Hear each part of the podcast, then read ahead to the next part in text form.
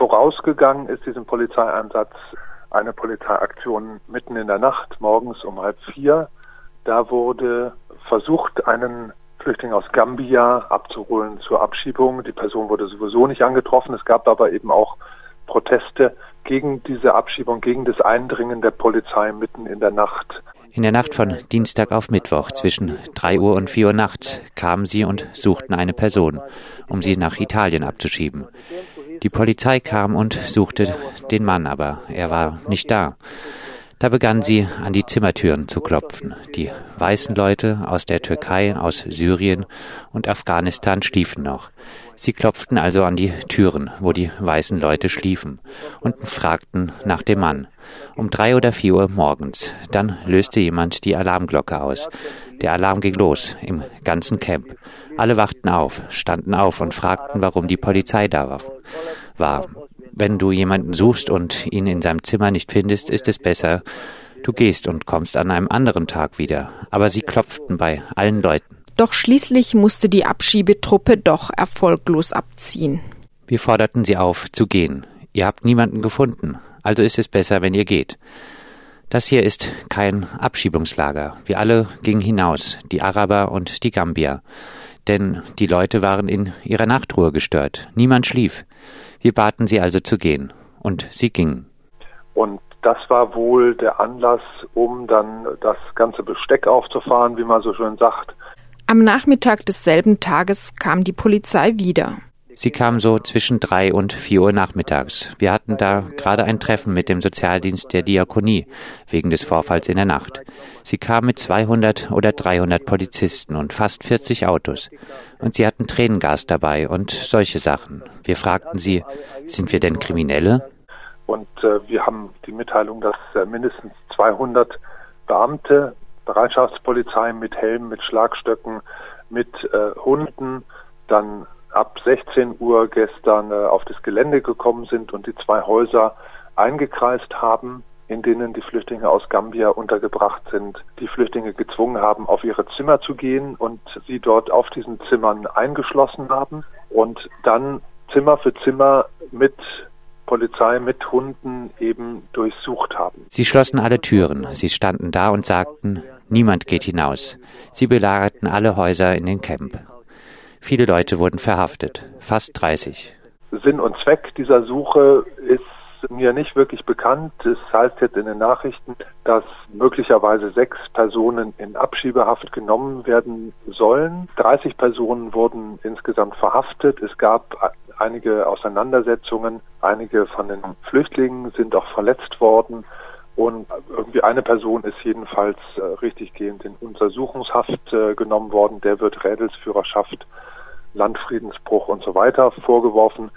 Wir vermuten, dass es gegen viele Flüchtlinge den üblichen Anklagepunkt Widerstand gegen die Staatsgewalt geben wird. Ich man stellt sich vor, das würde in einem normalen Mietshaus äh, mit ganz normaler Wohnbevölkerung passieren.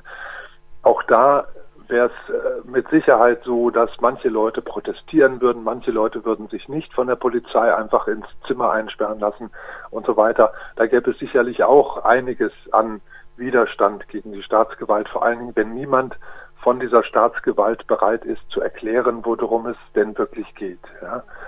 Und äh, das ist für uns ein völlig unverhältnismäßiges und letzten Endes einfach auch rassistisches Verfahren. Ja dass äh, man denkt, das sind äh, Afrikaner, das sind Flüchtlinge, die müssen sowieso nach Italien zurück, ja, die wollen wir hier nicht haben. Ich sagte zu ihnen, in unseren Adern fließt dasselbe Blut wie in eurem. Was ihr fühlt, das fühlen wir auch.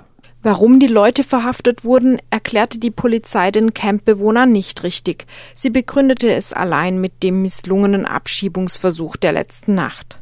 Das ist in unseren Augen vor allen Dingen völlig unverständlich, dass mit den Flüchtlingen sehr viele reden perfektes Englisch, manche sprechen gut Deutsch, dass mit diesen Flüchtlingen nicht geredet worden ist, dass ihnen nicht erklärt worden ist, worum es bei diesem Polizeieinsatz geht, sondern dass hier einfach auf Masse und auf Gewalt gesetzt worden ist. So ist das gelaufen. Sie waren da bis neun oder zehn Uhr abends.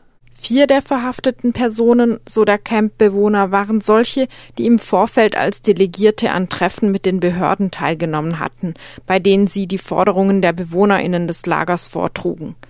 Denn der Polizeiaktion vom 14. März ging eine längere Auseinandersetzung um die Lebensbedingungen der Flüchtlinge in Donauwörth voraus. Wir haben immer wieder Treffen mit den Behörden. Am 1. März fand das letzte dieser Treffen statt, wegen unserer Forderungen zu unserem Leben innerhalb und außerhalb des Camps. Die Behörden baten uns, unsere Forderungen aufzulisten, und wir listeten sie alle auf. Wir sagten ihnen, wir brauchen eine Erlaubnis, zu arbeiten und Steuern zu zahlen, wie die anderen. Dafür sind wir hier. Wir wollen einen Flüchtlingsschutz in Deutschland. Unter anderem beklagt der Bewohner sich, wie aus vielen Flüchtlingslagern zu hören, dass die Bewohner verschiedener Herkunft unterschiedlich behandelt würden. Hier im Camp findet Diskriminierung statt. Wir wollen gleiche Rechte, aber das bekommen die gambischen Leute hier nicht. Sie würden insbesondere von arabischsprachigem Personal benachteiligt. Dieses verweigere zum Beispiel Hilfe bei der Übersetzung deutschsprachiger Post. Sie schauen es nur an, geben es zurück und sagen, Nimm den Google Translator und übersetze es selbst. Und auch bei der streng reglementierten Essensausgabe kämen die GambierInnen zu kurz. Wenn viele Leute auf engem Raum unter einer strikten Verwaltung, die sehr restriktiv agiert, also wo es eben keine Möglichkeit gibt, selber nur einen Tee zu kochen, sondern man kann nur in der Kantine was zu sich nehmen, wo strikte Eingangskontrollen und Ausgangskontrollen, die Leute kriegen so eine, so eine Karte, da ist ein Magnetstreifen drauf. Da wird nicht nur Eingang und Ausgang kontrolliert, sondern mit dieser Karte bezahlen Sie auch äh, beim Mittagessen in der Kantine. Das heißt, da kann jeder aus dieser ganzen Behördenriege kann dort drauf gucken, war der beim Mittagessen oder war der beim Arte des Abendessen geschwänzt, ja. Und dann diese Sozialleistungsentzugskiste, wo die Leute dann quasi nur noch das äh, Essen und das Bett und irgendwie ein Stück Seife kriegen.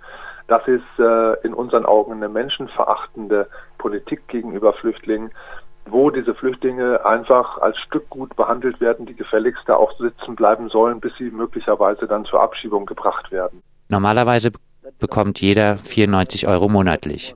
Dieses Taschengeld blockieren sie. Und wenn dein Asylantrag abgelehnt wird und du musst zum Gericht nach Augsburg fahren, um dagegen zu klagen, dann bekommst du kein Ticket. Gerade dieser Taschengeldentzug, wir sind da jetzt gegen vorgegangen, haben einen Rechtsanwalt eingeschaltet. Da hat jetzt die Behörde in Donauwörth einen Rückzieher gemacht, hat gesagt, das Taschengeld zahlen sie wieder aus. Aber da sieht man eben auch, dass diese Flüchtlinge auf die eine oder andere Art drangsaliert werden, ohne dass die Behörde sich allein Gedanken darüber macht, ob das rechtmäßig ist. Ganz klar hätten sie verloren, weil es keine Rechtsgrundlage dafür gibt, Flüchtlingen, die einen Dublin-Bescheid haben, einfach pauschal das Taschengeld nicht mehr auszuzahlen. Das sind aber Sachen, die in diesen Lagern passieren, passieren können, an der Tagesordnung sind, weil auch niemand von außen einfach da reingehen kann Kurz gesagt, viele Probleme hängen mit der Unterbringungsform, dem Lager zusammen. Normalerweise musst du sechs oder sieben Monate im Lager verbringen. Dann bekommst du einen Transfer in eine Wohnung oder in ein Wohnheim, wo du selbst kochen kannst und so weiter. Aber sie sagten nein. Wenn ihr eine negative Entscheidung vom Bundesamt habt, müsst ihr 24 Monate hier bleiben.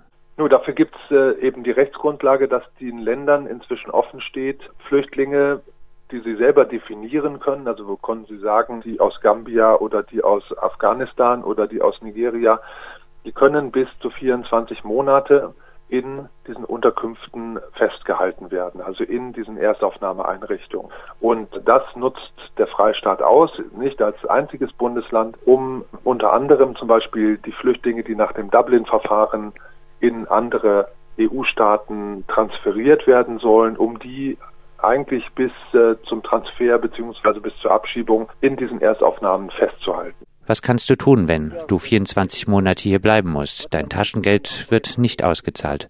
Du darfst nicht länger als 24 Stunden außerhalb des Camps dich aufhalten und du hast keine Erlaubnis zu arbeiten. Ja, das sind die üblichen Sachen, die wir eben mit diesen großen Flüchtlingscamps, die Bayern da aufgebaut hat, verbinden. Und wovor wir aber schon seit 2015, als diese Lager zuerst für Balkanflüchtlinge aufgezogen worden sind, warnen. Ja, große Lager schaffen große Probleme. Und das weiß auch jeder. Das wissen eigentlich auch die Behörden seit den 80er Jahren.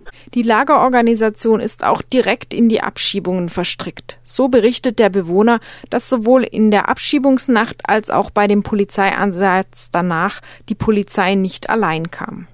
Sie kam mit den Maltesern, den Sozialarbeitern und auch mit der Security, nicht nur mit der Polizei. Sie hatten eine Liste, um die Leute zu identifizieren. Malteser, das muss man wissen, ist nicht der Sozialdienst, sondern macht die Verwaltung dieser Unterkunft. Auch wenn Sie ein NGO-Ansehen haben, ja, die haben einen Vertrag geschlossen mit der zuständigen Regierung von Schwaben. Die verpflichtet sie eben auch auf eine enge Kooperation mit den Behörden und wir können auch da nicht davon ausgehen, dass die Leute von den Maltesern, die dort die Verwaltung der Unterkunft betreiben, dass die auf der Seite der Flüchtlinge stehen. Überhaupt nicht, ja, sondern die haben einen Vertrag mit den Behörden. Sie dürfen nichts machen, was Behördenaktivitäten inklusive Abschiebung und so weiter behindert oder stört oder gefährdet. Das heißt, die sind ganz klar eben nicht unabhängig und auf keinen Fall so einzuordnen, dass sie die Interessen der Flüchtlinge vertreten würden. Es gibt dort allerdings auch noch eine Sozialberatung des Diakonischen Werkes, die dort auf dem Gelände ist. Die ist aber mit zwei bis drei Personen, ich weiß nicht genau den Stellenschlüssel, gegenüber mehr als 600 Leuten, 600 Insassen ist die völlig überfordert. Sie können da nicht all das auffangen, was die Flüchtlinge an Problemen an sie herantragen. Die Abschiebung, der unsichere Aufenthaltsstatus, das ist ebenfalls ein grundsätzliches Problem, für das die Campbewohner eine Lösung forderten. Anfang des Jahres hätten innerhalb kurzer Zeit alle der rund 300 GambierInnen in dem Camp die Nachricht bekommen, dass ihre Asylanträge abgelehnt sind, so die Augsburger Allgemeine. Sie sind nun auf Behördendeutsch ausreisepflichtig, können prinzipiell jederzeit abgeschoben werden. Ihre Ausweise wurden entsprechend ausgetauscht und mit den neuen Duldungsausweisen fühlen sie sich ständigen Polizeikontrollen umso mehr ausgeliefert. Diejenigen, die außerhalb des Camps zur Schule gehen, berichten, dass sie auf dem Heimweg regelmäßig von der Polizei mit Ausweiskontrollen schikaniert werden. Das machen sie nur bei schwarzen Menschen, nicht bei Weißen. Da die GambierInnen wie viele afrikanische Flüchtlinge zuerst in Italien den Boden der EU betraten, gilt Italien als zuständig und sie sollen dorthin abgeschoben werden. Das ist umstritten. Bis vor kurzem verboten deutsche Gerichte die Rückschiebung nach Italien. Doch selbst in diesem Punkt hatten die Flüchtlinge bereits nachgegeben. Diese 300 Leute aus Gambia, die dort untergebracht sind, die wissen ganz klar, sie müssen zurück nach Italien und Sie waren schon mal vor wenigen Wochen am Bahnhof zu 150 und haben gesagt, wenn wir nach Italien gehen müssen, dann gehen wir doch nach Italien, dann nehmen wir halt den Zug. Das wurde ihnen von den Behörden wieder ausgeredet. Bei dem Treffen sagten sie, sie würden versuchen, nur noch jeweils sechs Personen in einem Zimmer unterzubringen statt acht. Aber wir sagten, das ist nicht das Kernproblem. Wir wollen bleiben. Wir wollen eine Ausbildung machen, uns integrieren. Das ist es, was wir wollen und dass unser Asylverfahren weitergeht. Die Behörden denken nicht daran, dies zu ermöglichen. Selbst die gemeinsame Ausreise nach Italien blieb nur ein leeres Versprechen. Und da wurde gesagt, nein, nein, wir organisieren ein Flugzeug, ja. Und das hat nicht stattgefunden. Stattdessen kommt jetzt so quasi jede Nacht morgens irgendwie vor Morgengrauen eine Polizeitruppe und pickt sich einzelne Leute raus, um sie dann in der Nacht- und Nebelaktion abzuschieben. Für den Bewohner des Lagers von Donauwörth bleiben einige Fragen offen. Ich will nur wissen, ist das das bayerische Recht, dass unschuldige Leute verhaftet werden? Oder ist das Bundesrecht oder europäisches Recht? Und ich will wissen, wo sie unsere Freunde hingebracht haben und warum sie das tun.